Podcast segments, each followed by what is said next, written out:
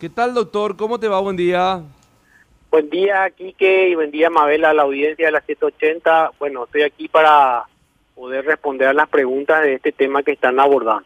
Bueno, eh, ya, ya estás al tanto, doctor. te estábamos haciendo justamente un, una introducción de este tema que, que nos parece sumamente importante, sobre el cual fallaste el día de ayer, o al menos eh, eh, se dio el fallo correspondiente sobre lo que al menos están exigiendo desde el juzgado de la niñez y la adolescencia al Instituto de Previsión Social, doctor. Sí, así es, y que eh, aprovecho para ponerte en materia. El día miércoles 21, aproximadamente ya a las 14 horas, se presenta vía Defensoría una medida cautelar eh, prácticamente de riesgo vital, nosotros lo llamamos, en el cual se estaba solicitando la autorización por parte de la de la, del Poder Judicial a los efectos que IPS pueda realizar un tratamiento en el cual eh, sobre un adolescente que la madre, en realidad el padre y la madre están presentes, ¿verdad? Pero la madre se oponía tenazmente, no, no dando un motivo válido, eh, nada más argumentando que quería más estudios. Nosotros en el fuero de la niñez estos temas los manejamos con mucha velocidad porque eh, los tiempos calendarios no son los mismos los tiempos médicos. Entonces, en menos de una hora, eh, yo ya he elevado una resolución facultándole a IPS a hacer todos los procedimientos pendientes para eh, salvarle la vida a esta adolescente. Ahí yo quiero eh, puntualizar algo, Kike. Nosotros, cuando concurrimos a un hospital como padres, este, queremos que nuestros hijos salgan de, nuevamente caminando sanamente. ¿verdad? Ese es el fin supremo, el fin final, ¿verdad? Entonces, yo entiendo de que nuestra patria potestad, cuando entramos a un sanatorio, o sea, cuando nos imponemos ante la ciencia médica, entra en una zona de penumbra por el desconocimiento que nosotros tenemos. El, el, hecho que IPS tenga que recurrir a esfera judicial de por sí ya es un retardo de tiempo para el tratamiento. Esta, esta adolescente, el, último reporte que tuve ayer a las 11 de la noche, eh, ni siquiera pudo ser iniciado el tratamiento que yo he ordenado porque amaneció muy, muy mal, ¿verdad? Entonces, estamos con ese panorama, eh, valga esta entrevista para a todos los padres que tengan en cuenta de que cuando vamos a la esfera médica eh, no tenemos que poner ningún tipo de condicionamiento, porque los tiempos no nos juegan a favor en estos temas. Estos temas son de, de una evolución rapidísima y si bien el, tanto el Poder Judicial como la Defensoría dan respuesta, pero, pero igual el ejercicio administrativo que de promover esta acción siempre es un retardo.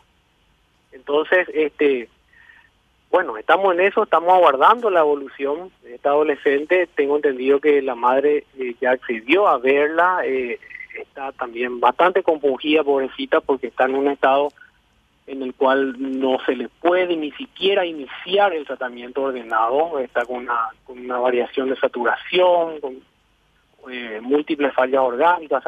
estamos, estamos en un momento bastante delicado con ello, ¿verdad? pero es, esa es la decisión judicial. Sí, si bien la, la, los voceros, autoridades del Instituto de Previsión Social, doctor, no quieren hablar al respecto, pero en este comunicado que tenemos nosotros eh, en nuestro poder, hablan de que eh, ellos aclaran que una junta médica convocada para el caso particular recomendó no seguir retrasando el tratamiento específico, dado que no existe ninguna duda sobre el diagnóstico y la posibilidad de peor pronóstico de la enfermedad. O sea, eh, yo en, en, este comunicado uno lo que entiende es que ellos dicen no hay necesidad de volver a repetir el estudio. Así mismo aquí, que eh, para, para ser más preciso, eh, yo he leído ese comunicado. En realidad cuando recibo la petición de, de la Defensoría donde diagnostica lo que está sufriendo esta adolescente, leo el informe de la Junta Médica y lo primero que hago es llamar a amigos médicos y también a mi esposa que es médica a preguntarle, bueno, ¿quiénes son estos integrantes de la Junta Médica, verdad?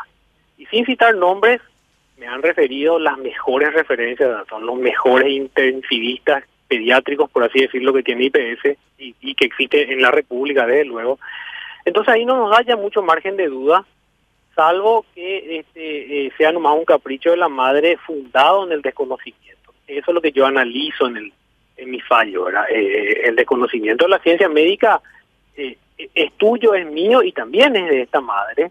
Y entonces ahí es que nosotros tenemos que poner, en cierta forma, orden y autorizar ese tratamiento para que avance. ¿verdad? Lo peor sería después lamentarnos que no se pudo realizar por una oposición infundada o vana, ¿verdad? fundada en desconocimiento. Eh, pero ahora estamos en un punto muerto. Es el último reporte. Ahora, antes de entrar a la audiencia con ustedes, pedí un nuevo reporte y estoy aguardando ello, pues yo también estoy muy pendiente, ¿verdad? Claro, eh, eh doctor, eh, eso como vos decís, se hace como una especie de laguna aquí, de un punto muerto, como decís vos porque eh, dicen los profesionales no está no se puede realizar de vuelta. Sin embargo, el familiar está pidiendo que se realice. Sin embargo, el juzgado ordenó la realización y te dice el profesional, no, no se puede realizar en este momento. Entonces, es como que queda parada la cosa, doctor. Así mismo. Eh, eh, hay un riesgo vital. los médicos le, llamo, le llaman, está en un estado ominoso, ¿verdad? es estamos muy, muy, muy graves. O sea, cualquier intervención sí sería ahora mismo, está, por ejemplo, está saturando muy bajo, tiene una falla multiorgánica que hay que estabilizar. Eh, eh, y entonces cosas así, o sea, no, no, no, eh, tengo entendido que ellos no quieren hacer ningún tipo de intervención ahora en, en razón a ese estado y están aguardando. Estoy aguardando también yo un reporte eh, de, cómo está ella, ¿verdad? Porque es un, es un tema delicado que se llega a, a, este, a este momento por un cuadro clínico bastante grave. Mabelita. Sí, doctor, yo más que ahondar un poco más en, el, en este caso en particular, me querría referir a lo que eh, sienta este fallo en el ámbito jurídico, eh, medicina, por decirlo así, eh, salvaguardando la vida de la persona afectada, en este caso como menor de edad. Aclaraba en su resolución, doctor, que una menor de edad, el Estado también tiene que velar por otorgarle todo lo posible para que ella pueda sanar, doctor. Así mismo es, Mabel. en este caso que existe oposición de, los que detentan la patria potestad, yo me encargo de socavar la patria potestad en mi resolución en virtud a la dolencia médica eh, eh, del cual desconocen los padres, desde luego. Estamos, cuando entramos a un sanatorio, como he repetido, nosotros entramos para que nuestra hija salga caminando nuevamente sana. Entonces, a partir de ello es que no podemos tener condicionamientos. Si los padres mismos realizan actos atentatorios, como retrasar un tratamiento, es ahí que el Estado paraguayo no es que puede, sino tiene el deber de proteger a ese menor de edad, inclusive ante sus padres. Esa es la función nuestra. Entonces, cualquier acto, o sea, ahora estamos con, también con, con, tema COVID, ¿verdad? Yo, yo como padre, si mi hijo va internado por COVID, no puedo eh, supeditar, bueno, vas a hacer este tratamiento, este no, este sí. No, no, no. Yo voy para que salga caminando, para que salga totalmente sano. Entonces, el artículo 54 de la Constitución Nacional es muy claro, los intereses del niño tendrán carácter prevaleciente. No podemos eh, estar supeditados a una decisión infundada. Encima de la, la negativa de la progenitora, es una negativa, eh, eh, yo quiero que se le repitan los estudios, ¿verdad? Y tenemos un equipo médico, pero destacadísimo, que yo entiendo también que ellos no quieran dar mayores explicaciones por, por el tenor del caso, que ya eh, ha concluido que la ciencia médica eh, entiende que la dolencia es esta, esta y esta y hay que hacer esto. Básicamente es eso, sí. Ahora, doctor, respecto a los menores de edad, como se da en este caso, eh, usted bien lo decía, nosotros como padres tenemos una tanto una obligación como un poder limitado respecto a los menores de edad concretamente, doctor. Desde luego nosotros como padres eh, ostentamos la patria potestad, pero esa ostentación de la patria potestad no puede significar que yo tenga la posibilidad de causar daño en forma directa o indirecta. esto, esto es muy interesante tu pregunta, Mabel, porque es motivo de eh, eh, crecientes consultas, inclusive exposiciones en Congreso. ¿verdad? Por ejemplo, si yo padre quiero hacerle un tatuaje a, a mi hijo de 8 años, pero hay una ley lógica que me dice, pero espera, ¿cómo vos vas a decidir sobre su cuerpo? Indirectamente en este caso, que yo no autorizo un tratamiento, bueno, en primer punto yo papá no estoy sentado en esa, eh, perdón, no estoy acostado en esa cama, no estoy doliendo, no estoy sufriendo esa dolencia. Y en segundo punto, mi oposición es vaga en el sentido de que yo desconozco la ciencia médica. Como todo lo que estamos aquí hablando, eh, nosotros tres también probablemente. Entonces tenemos que munirnos de las opiniones de los entendidos para poder llevar adelante. ¿verdad? Entonces ahí es que yo acuño la famosa zona de penumbra de la patria potestad ante la ciencia médica. Eh, eso es fundamental entender también, doctor, porque a veces creemos que nosotros tenemos una posesión absoluta sobre nuestros hijos cuando se tratan o hasta que cumplan la mayoría de edad, pero también estamos eh, excluidos en cierta manera cuando su vida, en este caso, corre peligro. Así mismo, Amal. Eh, en este caso muy particular, yo en realidad eh, propiciaría a que los médicos en cierta forma revisen esos protocolos de autorización que tienen, porque eh, ir pidiendo autorizaciones y autorizaciones nos encontramos con esta negativa que le hizo parar todo el procedimiento a, a la previsional y, y, solicitar una, una, una medida cautelar. Yo este el, el miércoles se presentó la medida al mediodía. Yo estimo que desde la mañana estaban trabajando en ello o sea, se pudo haber perdido media mañana, eh, una mañana entera o, o, un día entero. Ese tiempo es lo que yo como magistrado condeno el hecho de que tenga que llegar como medida eh, para forzar una resolución judicial que ahora mismo es impracticable porque ya la ciencia médica nos está diciendo que no estamos en un momento para poder trabajar en ello.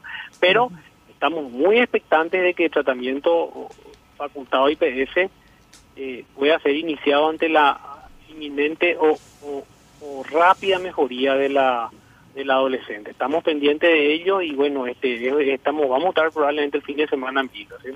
Doctor, eh, ¿este tipo de casos eh, llegan con frecuencia o es solamente a mí que prácticamente eh, son nulas este tipo de posiciones que finalmente se recurren a la justicia para lograr un tratamiento? Eh, mira, Mabel, que este es, ha de ser el primer caso así mm. tan tan eh, llamativo que tengo y estuve consultando con mis compañeras juezas de capital, eh, eh, creo que es el primero, el segundo, pero en décadas que tenemos de una oposición a algo que vos sabés que, que, que tiene el fin de mejorar. ¿verdad? Es el único, por eso me he sentado, he, he, he consultado textos argentinos también sobre el tema y he sacado una resolución en la cual queremos un poco dejar un precedente también aprovechando eh, la radio en la cual estamos dialogando ahora, hacer saber a los progenitores de que ante un caso así, pero desde luego que la justicia eh, tiene el visto bueno de fallar a favor de, del hijo de ambos. Ahora, lo que yo voy es, quiero picar un poco más adelante y decir, evitemos llegar a eso eh, dando la autorización a la ciencia médica que avance. Recordemos que la ciencia médica es acierto error, pero no siempre es error, hay 90% de acierto siempre. Y que IPS, por sobre todo, una eh, institución eh, bastante criticada, por cierto, haya tomado la determinación también de recurrir a la justicia para lograr eh, vía libre para seguir el tratamiento, también nos llama la atención, doctor. Sí, es una postura eh, bastante, bastante frontal, porque en el caso de que no se planteaba esto, bueno, íbamos a tener un desenlace en el cual nadie iba a poder hacer nada. Y, y bueno, solicitaban también el auxilio del Poder Judicial para, te, para, para, para munirse de los protocolos y también de las directivas eh, basamentadas en una sentencia. Yo entiendo que es así. También los médicos quieren tener los instrumentos legales para poder proceder. Había cuenta de que la progenitora eh, está con una oposición muy fuerte. Estaba realmente tengo entendido que ayer ya se había desencadenado, entró a ver a la hija, eh, entró el hermano también, o sea, eh, para puntualizar, el, el tratamiento que solicitó IPS ser realizado es un tratamiento con unos poderosos eh, antibióticos ni siquiera pudo ser iniciado por la por el cuadro clínico agravado de la niña. O sea, lo que la madre peticiona de volver a repetir los estudios es otra vez retroceder aún más, madre. Ahora ni siquiera podemos hacer el tratamiento que yo he dispuesto que se lo haga. Qué bárbaro y qué lástima. Acá eh, Quique Casanova, que también es abogado, doctor, quiere seguir haciéndole consultas. Sí, como no, Quique, claro que sí. Claro. Bueno, Guillermo, eh, tanto tiempo, antes que todo, bueno, gracias por conversar con vos. Bueno, fuimos compañeros de universidad con, con el Claro que sí, fuimos compañeros en la Poderosa Derecho 1 en el 2005. Es así, es así, es así. Eh, bueno, y contento con la actualidad y que estés tomando la magistratura de un fuero tan importante, doctor, como es el de la niñez y la adolescencia. Y al respecto quería consultarte también, ¿cómo se está manejando eh, el juzgado de la niñez en los tiempos justamente y en los procesos, doctor, en donde siempre se está buscando normalmente el, lo mejor para el niño, se busca el bien del menor en todo momento, creo que el juzgado de la niñez lo que busca es eso, ¿verdad? Es el bien del chico en este caso, eh, más allá que el interés a veces de los padres, porque, repito, es el interés superior del, del, menor el que está en juego. Ahora, en, eh, bajo esta premisa, bajo esta premisa, ¿cuál es el tiempo y la, la celeridad que hoy están teniendo los juzgados de la niñez?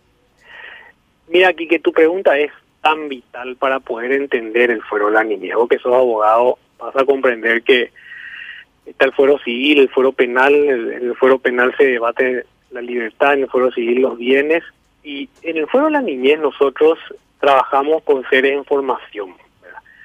Los tiempos en el fuero de la niñez realmente son, son otros tiempos, son, son tiempos de magia, yo lo suelo decir. Porque nosotros diariamente, y eh, invito a Mabel y tanto a, a ti también, concurrir a los jugadores tribunales, diariamente trabajamos con niños es decir, ¿qué implica trabajar con niños? Trabajar con niños implica entrar en una magia diaria.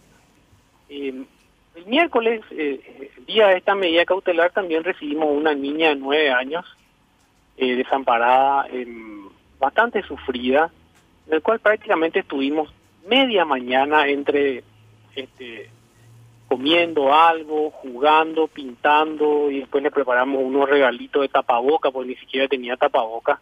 Entonces, eh, ¿Por qué hacemos todo eso? Porque nosotros en ese diálogo que tenemos eh, fluido, no es una audiencia así testifical de vamos a escucharla a la niña o al niño, no. Es un diálogo de juego, ¿verdad? Y eso lo logramos a través de las varias capacitaciones que tuvimos con la psicóloga que nos han referido a eso, ¿verdad?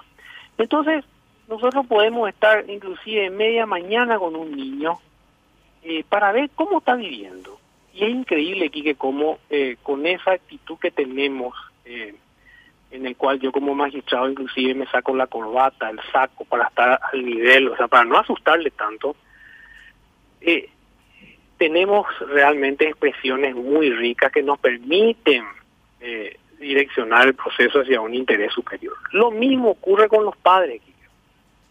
Yo soy de la tesis, los abogados me conocen, eh, que cuando hay una audiencia, ya sea de régimen de relacionamiento, de alimento, de lo que sea, yo le recibo primero a los padres, solos, los tres. Y empezamos a dialogar y tratamos de llegar a una red. Y en el, mira, voy a ser un poco certero ahora. En el 75% de los casos logramos conciliar. El 25% es que son opiniones muy polarizadas que tenemos que ir a proceso. Pero no sin antes yo, de hecho, decirle de que nos vamos a volver a ver la cara y vamos a poder dialogar nuevamente. Entonces, esa audiencia con los progenitores, eh, me vas a entender, Quique, que no es una cuestión de 15 minutos. Imagínate donde hubo amor para concebir un hijo, probablemente haya una repulsión total. Es muy difícil sentarle en una pieza a los dos separados por dos metros por, por el tema COVID y tratar de congeniar un poco sobre el hijo en común. Pero con paciencia lo Muchísimas veces lo logramos con paciencia. Ahora, e, en ese 25% de los casos que van a proceso y que no se puede, no se puede conciliar, doctor, ahí, en, esa celeridad es donde sería importante de que el interés superior del menor sea el que sea lo más importante, porque están los casos y, de que los hay, los hay, y estarás al tanto de, de las famosas chicanas presentadas por por la defensa o en este caso los patrocinantes de ambas partes, o del padre o de la madre, en donde de repente el proceso judicial es tan tedioso y a la vez largo, en donde el interior superior del niño queda en un segundo plano.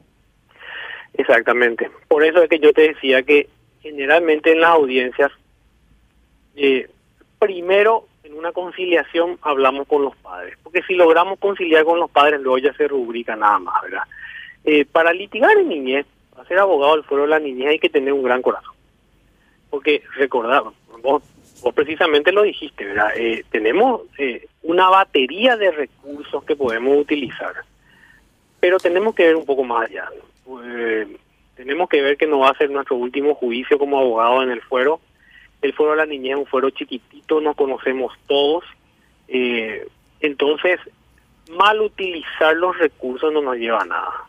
Eh, es así, hay, hay, hay recusaciones repetidas, hay abogados amonestados, abogados que se le han casado la matrícula, inclusive por chicanas planteadas en otro fuero y también en el fuero de la niñez. Pero en el fuero de la niñez es doblemente criminal porque ahí estamos ante un niño que está creciendo. es el ser humano que está creciendo. Entonces, mientras nosotros debatimos chicanas, el niño va creciendo. Y ese tiempo perdido con uno u otro progenitor, vos bien sabes que es irrecuperable. Sí, sí, y es, y es ahí donde, donde la figura del juez debe imperar a los efectos de pensar en el niño, doctor, porque hay muchos casos en donde ese tiempo perdido de litigio que pasa volando y en donde el niño realmente es el que sufre las consecuencias eh, que son irrecuperables, irrecuperables realmente.